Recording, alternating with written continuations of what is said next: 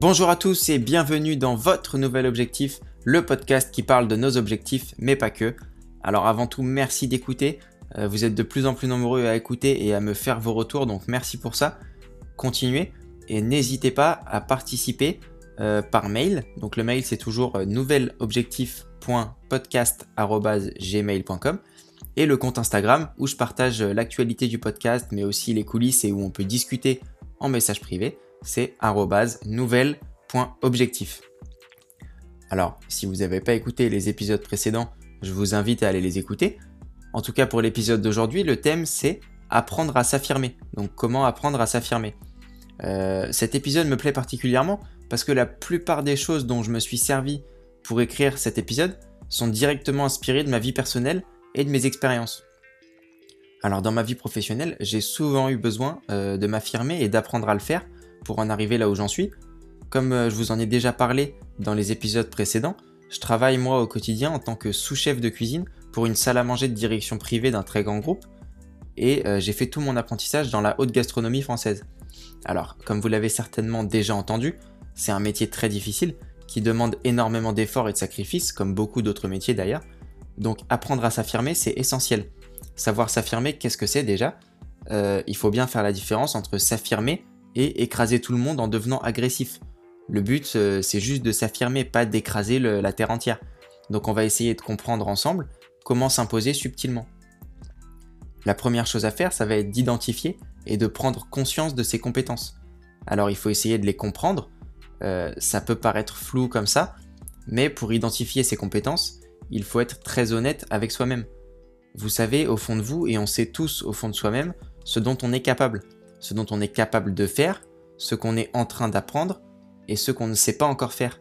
On a tous cette petite voix intérieure dans notre tête qui sait pertinemment ce dont on est capable. Le plus dur, ça va être de se l'admettre, d'en prendre conscience. Alors, euh, pour ma part, j'avais souvent tendance en fait à me persuader, et ça doit arriver à pas mal de monde, j'avais tendance à me persuader que je savais faire parfaitement certaines tâches, alors qu'en fait j'étais en phase d'apprentissage et, et je ne maîtrisais pas pleinement cette tâche. Donc ça, c'est dangereux. Pourquoi c'est dangereux? Eh bien c'est dangereux car, euh, quand on n'a pas confiance en soi, eh bien, les gens autour de vous n'ont automatiquement pas confiance en vous.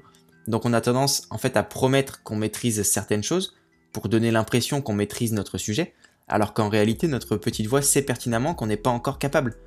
Donc pour résumer, c'est inutile de faire croire aux autres qu'on maîtrise une tâche si ce n'est pas le cas. Ça finira toujours par jouer en votre défaveur quand la personne en face s'en rendra compte.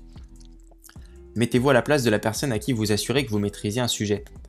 Imaginez par exemple euh, qu'un de vos collègues ou quelqu'un de votre entourage vous assure qu'il maîtrise un sujet, et à la fin, vous vous apercevez qu'il ou elle n'est pas du tout à l'aise et vous fait perdre plus de temps qu'autre chose.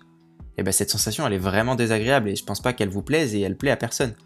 Donc en prenant conscience de vos compétences, vous vous rendez service à vous, mais vous rendez également service aux gens qui vous entourent. Être conscient de ses compétences, ça veut aussi dire que parfois, il faut aussi savoir accepter quand on connaît parfaitement une tâche ou un sujet. Lorsque cette même petite voix dans votre tête est persuadée que vous avez la solution ou que vous maîtrisez une tâche, vous devez vous écouter, foncer à ce moment-là. Il ne faut pas hésiter quand vous êtes sûr de vous. Une fois que vous serez pleinement conscient de vos compétences, vous pourrez essayer entre guillemets de, jouer avec. Vous pourrez dans certaines situations bluffer en faisant croire que vous êtes à l'aise avec une technique alors que pas du tout. Mais dans votre tête, vous êtes conscient, vous savez que vous êtes capable de l'apprendre rapidement. Euh, évidemment, ça fonctionne pas pour tout, alors attention. Euh, être conscient de ses compétences, ça permet également d'accéder à une certaine assurance. Et euh, nous allons le voir, c'est essentiel pour nous aider à s'affirmer. Ça nous amène donc à notre deuxième point qui rejoint un peu ce que j'expliquais juste avant. Être sûr de soi. Alors, être sûr de soi, en quoi ça consiste? Être sûr de soi, c'est simplement le fait d'être convaincu des arguments qu'on avance. Euh, c'est le même principe que précédemment. Il faut commencer par avoir confiance en soi pour que les autres vous accordent leur confiance. Alors vous allez me dire comment faire pour prendre confiance en soi facilement? Alors facilement non, mais comment prendre confiance en soi, c'est jamais simple.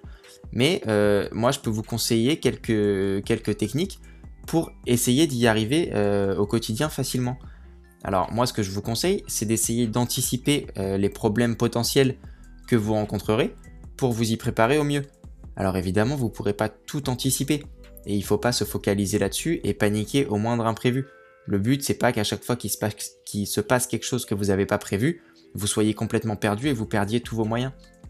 Quand je dis anticiper, euh, c'est essayer de savoir à l'avance ce qu'on attend de vous et ce qu'on risque de vous demander. Une fois que vous avez identifié les points où vous êtes attendu, vous pourrez prendre le temps de préparer dans votre tête les réponses ou les actions que vous pourrez mener en temps voulu pour réussir. Euh, ça permet aussi de pouvoir s'entraîner à l'avance. Et croyez-moi que c'est très plaisant quand on vous demande quelque chose que vous n'êtes pas censé savoir et que vous avez la réponse. Anticiper, euh, c'est aussi savoir se, vendre correctement, savoir vendre une de ses idées ou simplement son point de vue. Pour ça, c'est le même principe. Euh, plus vous vous préparez à exposer vos arguments, plus vous aurez l'air sûr de vous. Et n'oubliez pas que plus vous avez confiance en vous, plus les gens autour de vous auront confiance en vous. Donc pour résumer ce point, le meilleur moyen de prendre confiance en soi, c'est d'anticiper les problèmes ou les questions qui risquent de vous déstabiliser sans tomber dans la peur de l'imprévu. Alors enfin, et ce sera le dernier conseil que je vous donnerai aujourd'hui, c'est d'oser. Euh, c'est un sujet qui est tellement vaste qu'il est possible qu'un jour je fasse un épisode complet sur ce thème. Euh, ce point rejoint un peu les deux précédents et relie un peu les deux points précédents. Parce qu'une fois qu'on maîtrise plus ou moins la théorie, qu'on est conscient de ses capacités et qu'on a confiance en soi, bah, il faut agir. Euh, pour moi, la clé pour réussir à s'affirmer correctement, bah, c'est l'action. Sans action, il se passera jamais rien. Qui ne tente rien n'a rien, cette phrase, elle est extrêmement vraie. Donc s'affirmer, c'est oser affirmer sa vraie personnalité. Et, euh, pour ce faire, il faut apprendre à essayer de se détacher un peu du regard des autres. Alors ça ne veut pas dire qu'il ne faut plus écouter personne, mais il faut prendre du recul et garder uniquement ce qui est constructif.